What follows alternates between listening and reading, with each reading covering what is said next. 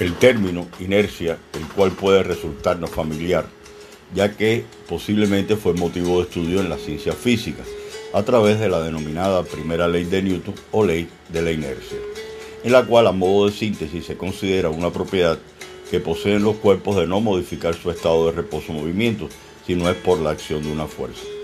Otra excepción de la palabra inercia es rutina. ¿Por qué se preguntará el tema de hoy?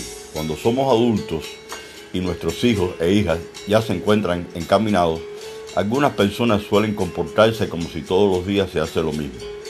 ¿Qué tal el trabajo hoy? Pregunta un miembro de la pareja. Respuesta, nada, igual que siempre. Añadiendo además esto último, me voy a acostar un poco tarde, duérmete ya que debo presentar un informe para mañana en el trabajo. Por lo visto, toda una sentencia. Si la rutina sigue, continúa, se incrementa la monotonía y el aburrimiento. No se hace un alto donde uno o ambos toman la iniciativa y reflexionen acerca de la situación, donde una primera opción podría ser la búsqueda de nuevas amistades no compartidas por ambos o la recuperación de viejas aficiones individuales. En general, estímulos que le devuelvan las ilusiones y las iniciativas.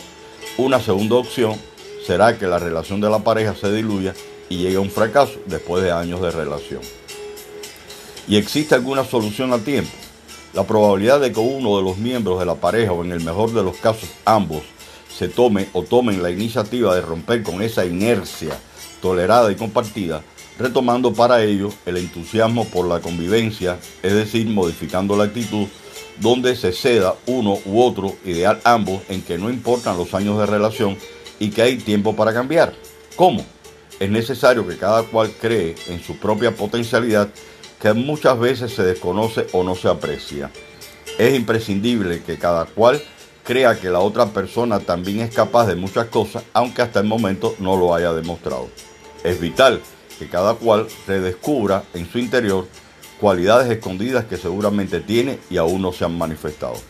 ¿Y cómo materializarlo?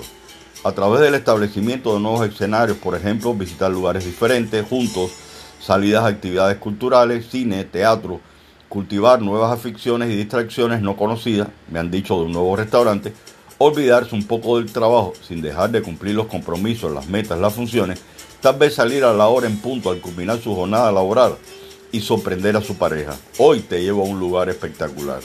No olvides que si hay amor entre ambos, se supone, entre muchos casos, que existe por uno o por el otro, la habilidad para crear espacios que faciliten que la otra persona sea ella misma que tenga su propio espacio no compartido.